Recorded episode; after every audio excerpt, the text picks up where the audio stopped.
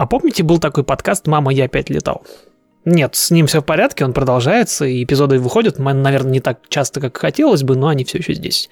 Тот ламповый подкаст, когда я записывался один, сольно, без никого, и просто делился какими-то новостями, находками, интересными наблюдениями и всей той авиацией, которая из меня сочилась буквально на старте.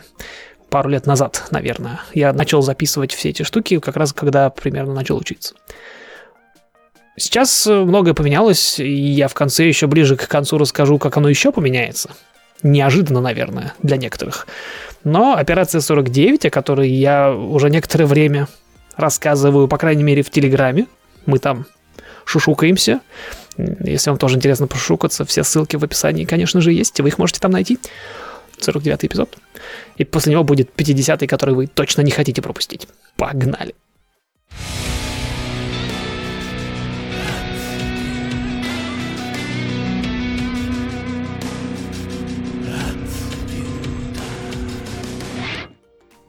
Самым масштабным изменением за последнее время, конечно, стало то, что я летаю не один. Это здорово. Я летаю с пассажирами. С семьей я начал летать э, сразу, как только получил лицензию, но теперь у меня в кабине оказываются люди, с которыми я по большому счету не знаком. Друзья друзей, люди, которые находят меня в интернете и живут где-то здесь неподалеку, а я не могу отказать. Такой уж я человек. Последний полет вообще был интересный. Меня нашла в Инстаграме девушка. У нее муж, вот не то чтобы прям спит и видит, как стать пилотом, но вот как-то ходит, вздыхает, смотрит в небо и сомневается, надо оно ему или нет. А у него как раз был день рождения, а тут я. Она написала мне, типа, а как, а чё? Я говорю, честно говорю, давайте заранее, потому что самолеты студенты разбирают со страшной силой. Какая-то куча стала студентов, просто немыслимое количество, все хотят летать. А, мы с ней договорились, и 30 августа, почему августа, апреля? Апреля мы слетали. Это был такой сюрприз.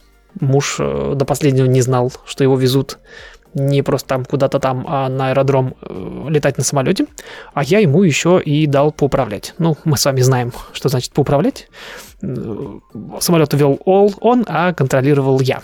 Но, тем не менее, для человека неподготовленного, каким и я, например, сам был э, на момент моего первого полета, ощущение присутствия и контроля, оно прям очевидное. Должен, кстати, отметить, что товарищ э, достаточно естественно себя вел за штурвалом, и мне, вопреки обыкновению, практически ничего не пришлось делать. Я этот самолет, по большому счету, контролируя постоянно, потому что я несу за все это дело ответственность и очень хочу домой, я его практически не поправлял. Я ему сказал, вот держи, я настроил самолет ему, естественно, полностью. И я ему сказал, держи какое-то направление, лети вот туда, в сторону, там на горе обсерватория, вот лети в обсерваторию. И мы слово за слово, они там какие-то вопросы задают, и он летит прямо и вперед. И я так проникся. Говорю, ну, давайте тогда будем поворачивать налево. Он такой, а как вот, типа, я понимаю, говорит, что надо его наклонить, но до каких пор? Я говорю, вот как вот почувствуешь, что тебе некомфортно, останови его и вот в этом крене останься. И он это сделал. Развернул его на 180 градусов обратно сам, практически без моей помощи. Немножко ему педальками помогал. Скорее для того, чтобы, э, не знаю, пассажирам было более комфортно сзади. Там крен был не такой большой. Можно было и без педали его оставить. В общем, все в восторге, все сверху смотрят, э, все радуются.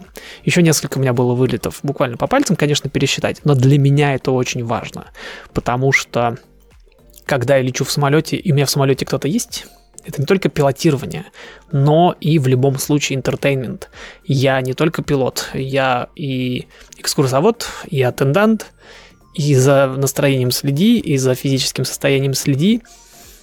Это это совершенно другой опыт, и я рад, что он у меня есть. Я тем временем не сижу на месте и работаю над инструментальным рейтингом, наверное, не так быстро, как хотелось бы. И начал я не прямо, чтобы так сказать, с января, но там свои есть причины, подвижки и так далее. Заканчивая, например, тем, что инструкторов с которыми, которые были бы доступны и с которыми я бы при этом хотел летать, их не так много. Мне посоветовали инструктора, он прям хорош, он опытный, такой в годах дяденька, но это же и сказывается. Он, то он заболеет, то у него расписание занято, а он не пользуется нашим цифровым вот этим вот онлайн-расписанием, а ему нужно звонить, и у него есть бумажный календарь, куда он меня ручкой записывает. Вот с таким приходится сталкиваться режимом работы. Я пытался по старинке, как я раньше делал, впрыгивать, в последний момент назначать полеты.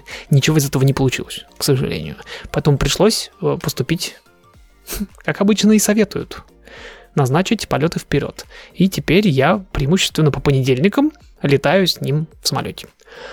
Сам процесс Э, я пока не буду ничего говорить про теоретическую подготовку, потому что я, как обычно, делаю это сам, и насколько это успешно, будет видно уже ближе к концу, когда я начну себя усиленно тестировать э, вопросами. А также мы побольше начнем процедур всяких делать. Э, что же касается практики, все здорово. Мне прям, во-первых, мне нравится я в восторге. Это смена деятельности, это совершенно другой режим работы, это другие полеты. Э, меня закрывают, э, кто не знает, меня закрывают полностью обзор. Такие очки специальные. В моем случае это не очки, а такие специальный чехол на очки снаружи, шторка такая, которая закрывает обзор э, снаружи кабины и остаются только приборы внутри. И по ним я уже должен лететь куда-то там. Пока мы просто отрабатываем маневры, но у меня получается. А кроме того, часы, которые необходимо налетать на инструментальный рейтинг, можно налетывать не только с инструктором, но и с Safety Pilot. Это любой человек, кто там, у него достаточно, чтобы у него был э, удостоверение частного пилота. И мы налетываем с Сергеем, с моим инструктором, который не инструментальный инструктор, но работает, кстати, над этим. И он мне помогает, и мы, в частности, например, слетали с ним в Лос-Анджелес, а это в ту сторону мы летели два с половиной часа, достаточно долго, но нам ветер помогал. А обратно мы летели 4 часа с э, небольшим, прям на излете э, запаса топлива у Цесны. ну, в рамках, конечно, всех резервов. 4,5 часа, из них 4 часа вслепую. Я выдержал, понятно, что я там к концу уже начал уставать, у меня там что-то сыпалось куда-то, что-то не, не совсем правильно происходило, но в целом прямо хорошо. Так что я работаю, наверное, не буду э, сильно заострять внимание на деталях, пока все рассказывается потихонечку маленькими порциями в Телеграме. Подписывайтесь.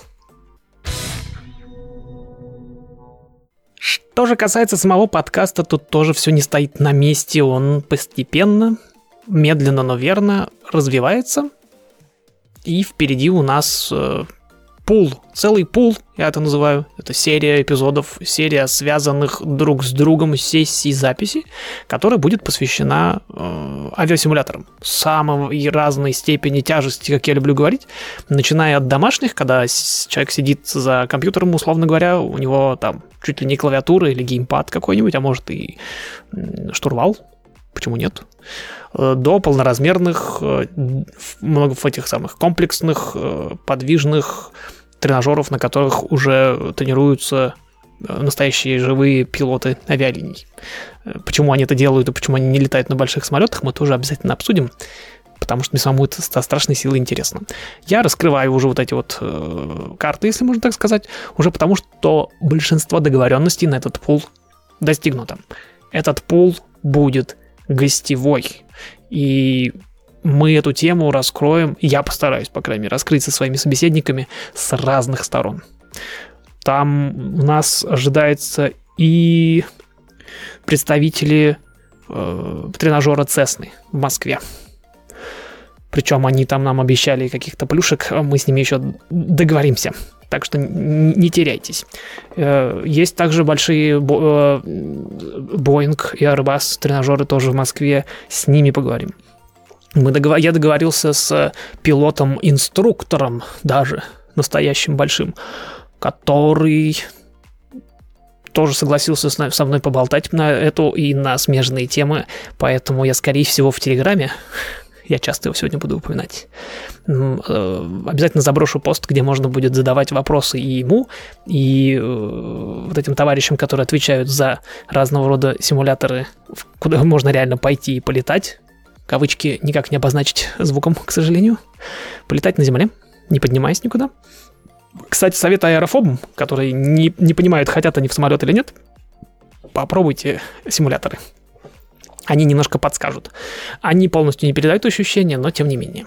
Э, если вы все-таки сомневаетесь и не хотите рисковать, дождитесь пула. Он будет длинный, обещаю. А, запись первая ожидается когда? На момент записи и выхода, кстати, этого эпизода, который без монтажа будет выходить мгновенно, практически как только я закончу писать, а, первая запись пула про симуляторы ожидается послезавтра, в четверг.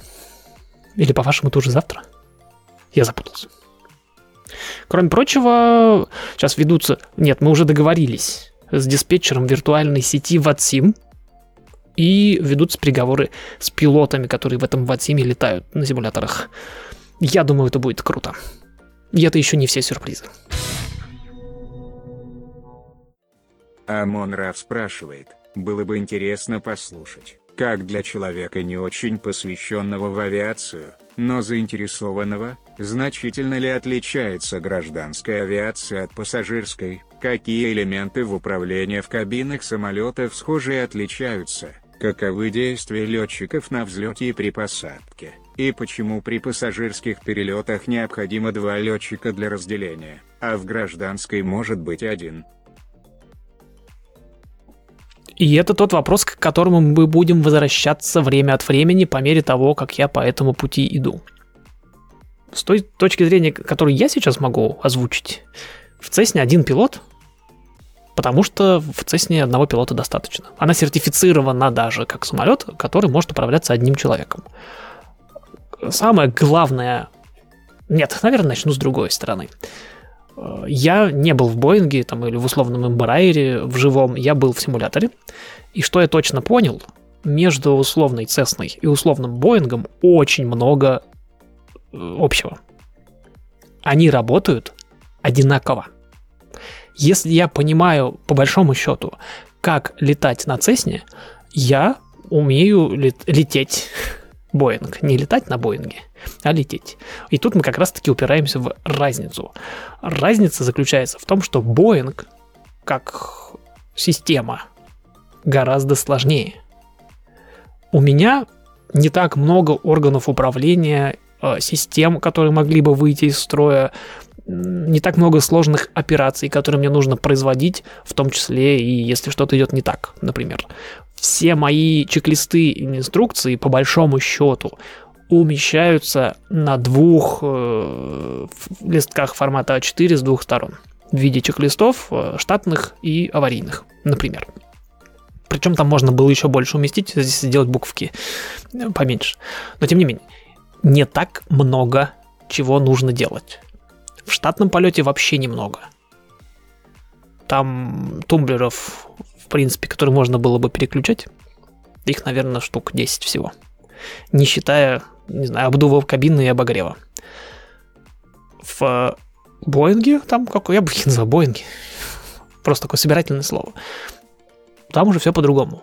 Чем больше самолет, чем сложнее самолет, там или какой-нибудь условный или RJ-60, в котором я просто тоже посидел, потрогал, он где-то вот между ними будет находиться, у него уже гораздо больше всего. Хотя э, он, он, он, он, он еще не такой сложный, как Boeing. Но там уже очень много всяких крутилок, очень много систем, очень много чего нужно мониторить. А, процедуры не такие простые.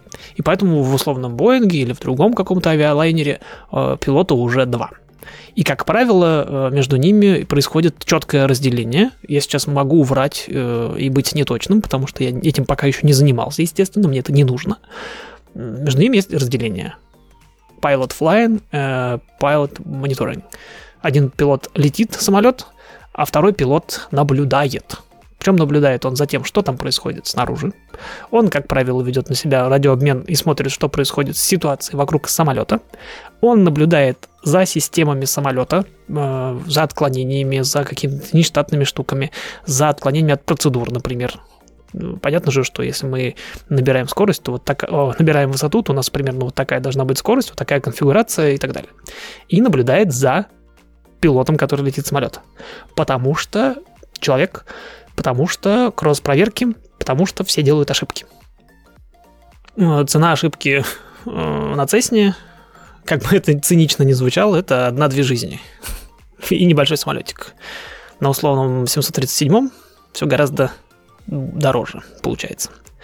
Ну и в любом случае э, я не представляю, а, а, один человек, это какой должен быть стресс. Это за, за каким количеством информации нужно в голове и снаружи следить, чтобы такой машиной управлять. Поэтому да, между ними, конечно, есть разделение, и они четко его следуют. Причем разделение капитан второй пилот и разделение pilot flying, pilot, pilot monitoring это не одно и то же.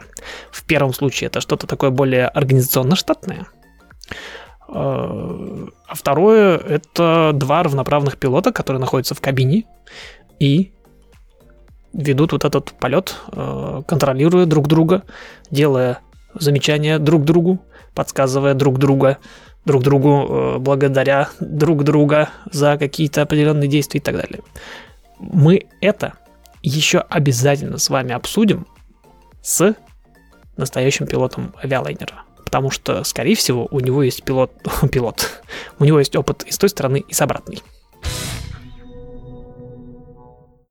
Лилия спрашивает, какие представления об авиации у тебя были, и что оказалось на самом деле совершенно по-другому? Наверное, самым банальным будет то, что я во-первых, думал, что это невозможно. Взять, все бросить, все бросить это невозможно получилось, действительно. Я пока еще работаю свою работу. Э, невозможно все бросить и пойти в авиацию. А во-вторых, что это очень сложно. Ну, уже находясь внутри. Что быть, стать пилотом и быть им, это вот что-то из разряда полетов в космос. Как оказалось на практике, по крайней мере, в тех условиях, в которых я сейчас нахожусь, и где я живу, и где я учусь, это возможно.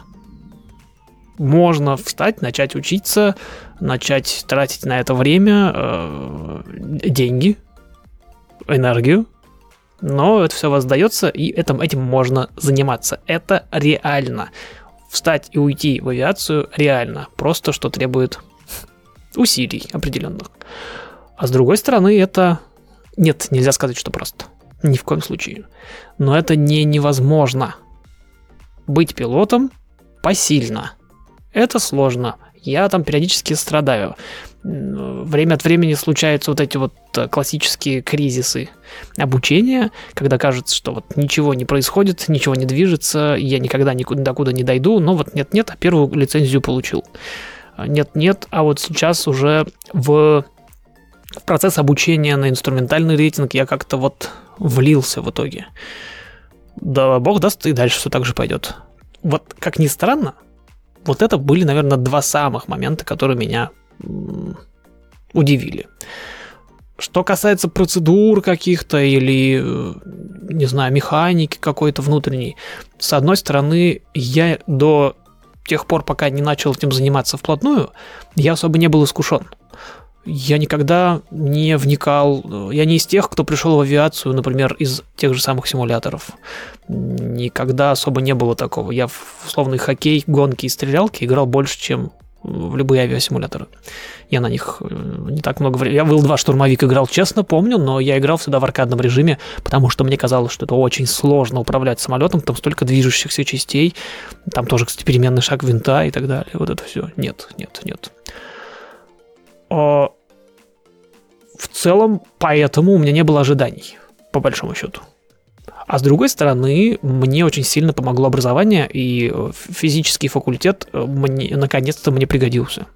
Мне не приходится, мне не пришлось объяснять э, некоторых вещей. Я их просто понимаю. Там, при, начиная от аэродинамики и заканчивая прецессией гироскопов. Я просто понимаю, у меня просто в голове картинка. Формул нет, они не нужны. Э, кстати, еще одним удивлением для меня было, что пилоту не очень-то нужна сильно математика. Высшая особенно. Преимущественно арифметика. Много ее, а она постоянно нужна, она должна быть под рукой. Нужно там много чего считать, но, во-первых, она не такая сложная, а во-вторых, пилоты, так как их было много уже до меня, они придумывали всяких трюков смешных там, что там куда подставить, э, насколько разделить свою, там, условно говоря, вертикальную скорость, чтобы понять, э, как, дол- как рано за сколько миль до аэродрома тебе нужно снижаться. Ну, вот эти всякие мелочи, они все на, на кончиках пальцев. Наверное, очередным открытием, э, ожиданий у меня по, по этому поводу не было, очередным открытием для меня было то, насколько при всей строгости авиации. Насколько она человеческая в том плане, что сколько там всяких трюков сколько там мнемонических правил, сколько там чуть ли не поговорочек всяких, э, аббревиатур, которые там, которые одна аббревиатура там из 15 букв тебе рассказывает, как, какое у тебя оборудование обязательно должно быть на самолете. Вот это для меня было, конечно, неожиданно. А, и, наконец, если совсем отвлекаться от авиации как таковой, мне почему-то всегда казалось, что пилоты — это какие-то очень умудренные э, что-то, как сказать, грустные, ну, серьезные такие дяденьки и тетеньки, взрослые обязательно очень сильно. А, особенно если он инструктор называется. Мы, кстати, тоже обязательно э, обсудим с товарищами, э, а, просвещенными в этом плане. В России, например, инструктор это действительно обычно очень опытный пилот. Ну, как правило. Есть исключения, конечно. Здесь же в Штатах, наоборот, инструктора это те, кто налетывает свои часы. В этом есть свои плюсы и свои минусы, мы тоже обсудим. И мне почему-то казалось, что эта вот аудитория достаточно такая серьезная, холодная, э, возможно, где-то даже недружелюбная. На самом деле, на поверку, оказалось, что это преимущественно, э, хотел сказать, преимущественно молодая, но, наверное, тут-то я и совру. Она, наоборот, очень разная. Это комьюнити очень разное, это очень разные люди. И, как правило, есть везде свои исключения. Конечно, нельзя э, ни в коем случае одним списком всех, но из тех людей, с которыми я не просто там встречался э, и здоровался, а общался на самом деле, как правило, дружелюбная, открытая, готовые, эти люди готовы не только делиться, например, информацией, но и с удовольствием ее получать. Если я как студент, который читал какую-нибудь другую книгу, или просто по-другому ее прочитал, или общался с какими-то другими людьми, принесу им какой-нибудь интересный факт, и, а такое было, кстати, я сейчас не вспомню примеров, естественно, потому что таких моментов маленьких их было много. Они с, с радостью выслушают, порадуются, запишут куда-нибудь, еще кому-нибудь расскажут. Ну, и я со своей стороны уже, так как я кручусь во всей этой истории, я тоже во все это потихонечку втягиваюсь, где-то подслушиваю, где-то пересказываю, где-то с кем-то делюсь. Это, удив... это было удивительно. Не то, что прям вау, как так, но это был сюрприз. Это был сюрприз. Сама авиация меня особо не удивляла, за исключением мелочей, которые я находил, я думал, что они там как-нибудь по-другому работает физика, она оказывается вот так, ее проще гораздо понимать и так далее. Потому что я к ней относился, когда я пошел учиться, ко всей этой истории, я относился как, э, как будто бы я вот чистый лист вообще ничего не знаю. Ну, примерно так и было на самом деле, но тем не менее, все равно где-то слышал, где-то что там понимаешь, где-то какие-то ошибочные представления, я их по большей части повыбрасывал из головы, чтобы они мне не мешали и не портили никому, и мне в том числе, педагогический какой-то вот такой образовательный эффект. Но вот, вот эти вот моменты основные, да, они меня, конечно, удивили, потому что авиация для меня всегда э, казалась чем-то вот, наверное, недосягаемое правильное слово, чем-то далеким, непонятным и тем, чем я никогда не буду заниматься, ни на каком уровне, ни на профессиональном, ни на любительском, а оно, вот оно как сложилось наверное, главное, что меня удивило в авиации, что она появилась в моей жизни. Ее, ее не должно было быть. Сергей спрашивает, не страшно брать на борт пассажиров? Что самое сложное, когда в кабине незнакомые люди, которые никогда не летали на Цесне? Нет, не страшно. Потому что меня к этому готовили. Не летать с пассажирами. Э, к этому подготовить сложновато, наверное потому что только с опытом приходит. А летать, лететь этот самолет. Поэтому я нахожусь как раз-таки в очень комфортной для себя среде. И это тот редкий случай, редкий приятный случай, наверное, когда я единственный, кто э, точно понимает, что происходит вокруг. А они-то как раз-таки с открытыми глазами ртами слушают э, все, что я говорю, внимают, верят и доверяют. Это разные вещи, но из одной лунки. Поэтому нет, не страшно ни в коем случае. Более того, я не беру никого на борт, если я не уверен, что все хорошо. Я уже много раз говорил о том, что пилоты э, перед тем, как лететь куда-нибудь, ищут все возможные причины не лететь, от начиная от погоды и заканчивая собственным самочувствием. Поэтому если я уже решил, если мы уже договорились, и я встал утром и понял, что да, все классно, будет весело, мне уже, естественно, не страшно. Более того, в большинстве случаев это весело. Я в принципе, люблю э, рассказывать э, людям всякие вещи, поэтому мы с вами здесь и сидим. Точнее, я-то уже не сижу. Я записал, опубликовал, лег спать. А, поэтому мы с вами здесь и общаемся, пусть даже на данный момент в одностороннем порядке. А тут благодатная почва получается. Они пассажиры, по крайней мере те, с которыми я сейчас летаю, они очень активно слушают, задают вопросы, и им страшно интересно. Из каждого такого вылета можно было бы записывать целый эпизод в этот самый подкаст. И он, наверное, был бы даже интересный. Особенно если там порезать, повыкидывать мусор. Замечательно. Возможно, это идея. По крайней мере, я ее запишу. А, что самое сложное, когда пассажиры на борту? Наверное, раньше я бы сказал, что как раз-таки вот этот какой-нибудь какой-то психологический блок, и в первый вылет это было какой-то синдром э, самозванца пресловутый, который мешает, э, типа вот люди садятся э, в самолет, а я-то кто? Я вот бывший студент вчерашний. Но в первый же мой вылет с, на борту с людьми, а они происходили еще когда я был студентом с инструктором на борту. Потому что студенты не могут возить пассажиров. Это главное, наверное, их ограничение на полеты либо с инструктором, либо один. Но мы возили пассажиров вдвоем, это вполне легально, и уже тогда я почувствовал тот другой режим в голове, который у меня включается, когда я везу кого-то, когда со мной есть кто-то еще. Это, опять же, я повторюсь, это забота, это необходимость приносить какой-то элемент развлечения, что ли, в процесс. И это сильно отвлекает не от управления, хотя от управления самолетов немножко отвлекает тоже, и на это необходимо выделять ресурсы. Но это веселее, чем лететь одному, например. Это немножко от, э, разбавляет как раз-таки однообразие очень сильно и отвлекает от рутины. И это здорово. Поэтому ответ здесь будет неожиданным. Одно из самых сложных, наверное, один из самых сложных моментов, с которым я сталкиваюсь, когда я летаю с пассажирами, это объяснить этим самым пассажирам, что мне ни в коем случае нельзя платить. Я уже рассказывал, частный пилот не может получать никакой выгоды, ни явной, ни скрытой. Не буду сейчас углубляться в подробности, можем как-нибудь обсудить. От своих полетов. В частности, например, максимум, что я могу сделать, это разделить с пассажирами в равных долях. Я должен заплатить не меньше, чем остальные. Разделить с ними затраты на этот конкретный полет. Например, там аренда самолета в моем случае. Это самолет же не мой. Аренду самолета я могу поделить. Э, топливо, если оно считается отдельно по какой-то причине волшебной. Э, отдельно, например, если мы садимся где-нибудь там в Окленде, посадка, например, стоит долларов дай бог памяти, 70 что ли. Просто сесть и улететь. Уже стоит 70, по-моему, или 60 долларов. Вот это я тоже могу поделить. Сервис, например, если мы где-то прилетели и в FBO самолет сдали, нам там его обслужили, заправили, нам, нас шоколадкой угостили, вот это все. И не больше.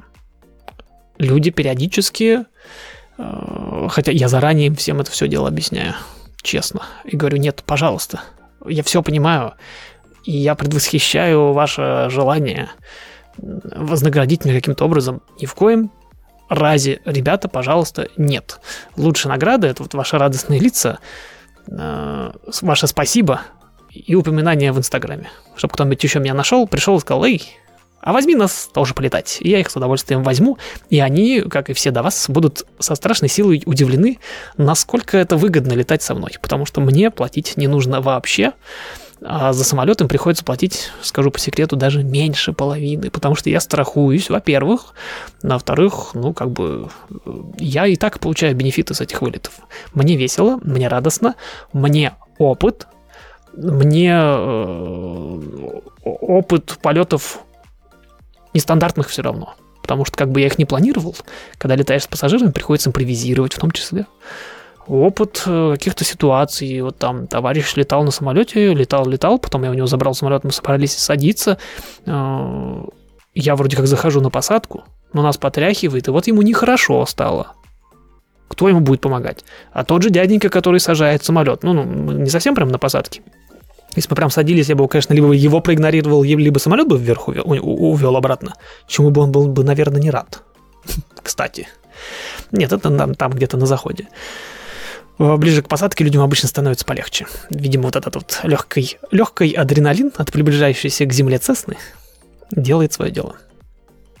Да. Поэтому самое сложное, как ни странно, по, по крайней мере, это, наверное, самая большая проблема, с которой я на данный момент сталкивался, это попытки э, людей, которые со мной летают бесплатно, э, меня каким-то образом вознаградить. Э, был даже один случай, мне пришлось вернуть деньги обратно, потому что мне их перечислили. Это на самом деле э, понятно, что никто не будет с этим разбираться. Понятно, что вряд ли конкретно до меня дойдет ФА со своими э, бешеными юристами и начнут разбираться, где и сколько именно долларов и центов я получил, э, летая вот с этими конкретными пассажирами, которых я там где-то указал в своем логбуке. Но если вдруг если вдруг они могут и захотят, я бы хотел, чтобы, по крайней мере, вот по такой глупости э, меня моей лицензии не лишали ни временно, ни тем более навсегда. Не хочется. Поэтому лучше я буду страховаться. Э, и если и пилить с кем-то расходы на полеты, то даже в меньшей степени. Я всегда плачу больше. По, по двум причинам. Во-первых, страхуюсь, а во-вторых, я кайфую от этих полетов. Зачем кривить душой и, и компенсировать себе как-то их еще? Я беру людей, когда я беру людей на борт, я делаю это добровольно, с удовольствием и не в целях приобретения выгоды. Вот это оказалось, как ни странно, люди такие добрые, Никаких претензий, кстати, к ним не имею по тому поводу. Все из благих намерений. Люди такие добрые, что объяснить им это, донести им эту мысль бывает сложновато. Пока до сих пор я не сталкивался с такими ситуациями и с такими пассажирами, с которыми было бы сложно. А, наверное, вернемся к этому разговору, когда я долетаю до норм, э, как же они называются, Flying Angels? Blue Angels это пилотажная группа местных военных, это не, это не я, это не они. В общем, есть организация, которая занимается волонтерская организация. Поэтому частные пилоты там могут тоже участвовать, которая занимается перевозкой э, людей, как правило, по медицинским показаниям, там, допустим, каким-то местам, там, не знаю, из одного госпиталя в другой перевести его, например, на самолете. Почему-то. Почему-то на самолете. Э, или еще там какие-то случаи, когда вот человек с какими-то вот травмами, заболеваниями, медицинскими показаниями, вот его нужно перевести тогда, наверное, будет больше таких историй. Потому что люди будут совсем уж разные, э, не всегда готовые к полетам, не всегда в, в том состоянии, в котором человек хотел бы лететь, например, на самолете куда-то. И так далее. Наверное, тогда будет, если я с этим свяжусь в итоге, э, тогда будет, наверное, таких историй побольше. Также есть похожая организация, я, честно говоря, опять же не помню, как их зовут. Они занимаются примерно тем же самым, но для животных. То ли, то ли только для собак, то ли, в принципе, для животных. Они привозят животных куда-то. Вот. Наверное, тогда будет историй гораздо больше. Пока самое сложное, наверное, это э, вот, вот эта вот странная материальная часть. Последний полет, вот этот, который у меня был, э, мне я себя чувствовал наполовину вот э, экскурсоводом, действительно, потому что я там показывал, где какое озеро, где какая гора, где какая дорога, а с другой стороны э, инструктором, потому что человек у меня реально управлял самолетом. Пассажиры остались просто в восторге. Ноль вопросов. Хотя я для себя пару моментов отметил. Вот э, таким получился 49-й эпизод подкаста «Мама, я опять летал», ну, не считая там бонусов, тизеров и дайджестов. Кстати, может, их надо вернуть? Не знаю, подумаю. Я в последнее время стал осторожен с обещаниями. Тот же самый пул про симуляторы, который грядет, я, это уже не обещание, они уже все договоренности есть, и он будет записан и выпущен. Вопрос времени, как всегда. Для вас, наверное, тоже не сюрприз. А, впереди юбилейный 50-й эпизод, который... Который очень не хочется спойлерить, и который уже записан. И лежит в монтаже. И он ждал в монтаже как раз-таки выхода 49-го. Вы меня знаете. Я пока не дойду до ручки и до острой необходимости, прокрастинирую как могу. Знаю, умею, практикую. Напоследок похвастаюсь, наверное, собой. Нет, скорее школой, наверное, все-таки, не собой. Прихожу я недавно, на прошлой неделе, да, или на позапрошлый, ну вот буквально на днях, можно сказать, в соседнюю школу. Как школа она меня слабо интересует, потому что я уже у себя учусь, и, наверное, у себя и дойду до, до какой-то вот в стадии, не знаю, до инструктора, наверное. А, она меня интересовала больше как клуб. Как место, где я могу арендовать самолет и куда-нибудь полететь. Просто у нас сейчас какой-то бум.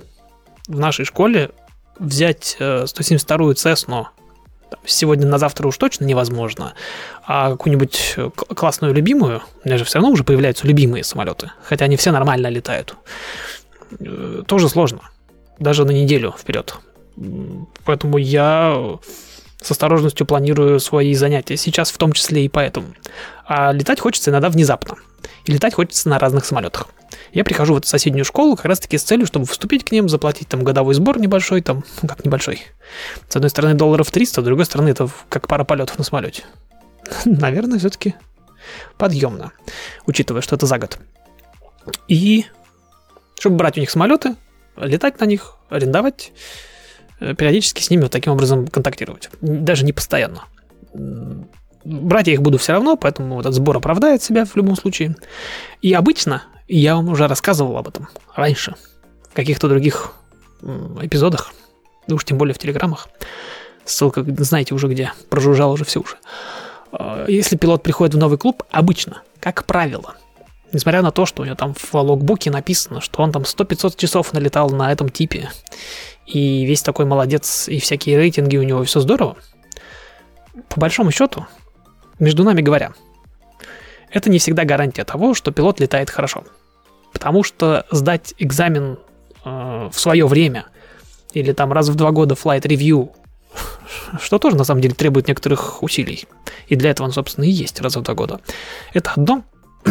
а летать на самолете правильно, безопасно и корректно э, по отношению к самолету в том числе, это немножко другое. И как ни странно, люди, которые заинтересованы в том, чтобы снять самолет, не всегда утруждают себя. Или не всегда способны. Разные есть случаи. Э, или не всегда хотят, кстати. Э, свои вот навыки продемонстрировать. Один раз хотя бы. Никто не будет видеть, как ты будешь летать этот самолет. Честно, никто. Но вот э, часть просто не способны пройти вот этот контроль. Кто-то психологически, кто-то реально по навыкам, кто-то еще по каким-то причинам. Часть людей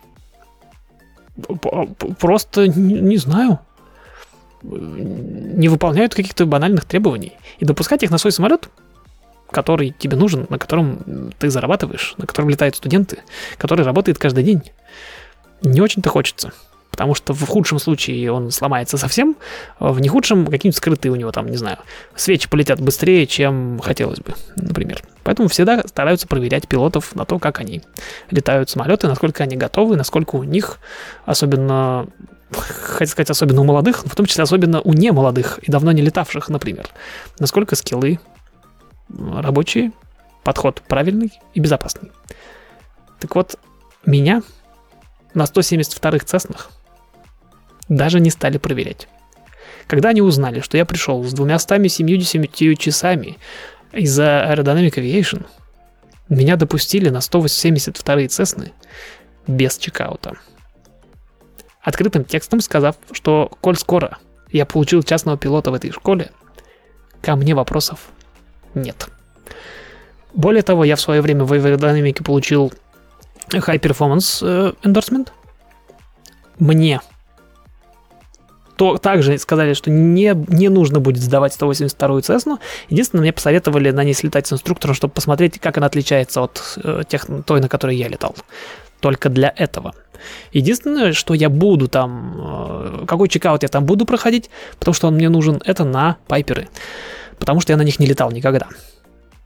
Я слетаю пару раз с их инструктором, один раз он мне покажет, как этот самолет летает, потом я сяду, уже с пониманием дела почитаю, про него подробненько уже, понимая, как этот самолет устроен, где какая ручка и что значит вот так вот здесь нажать, тут дернуть.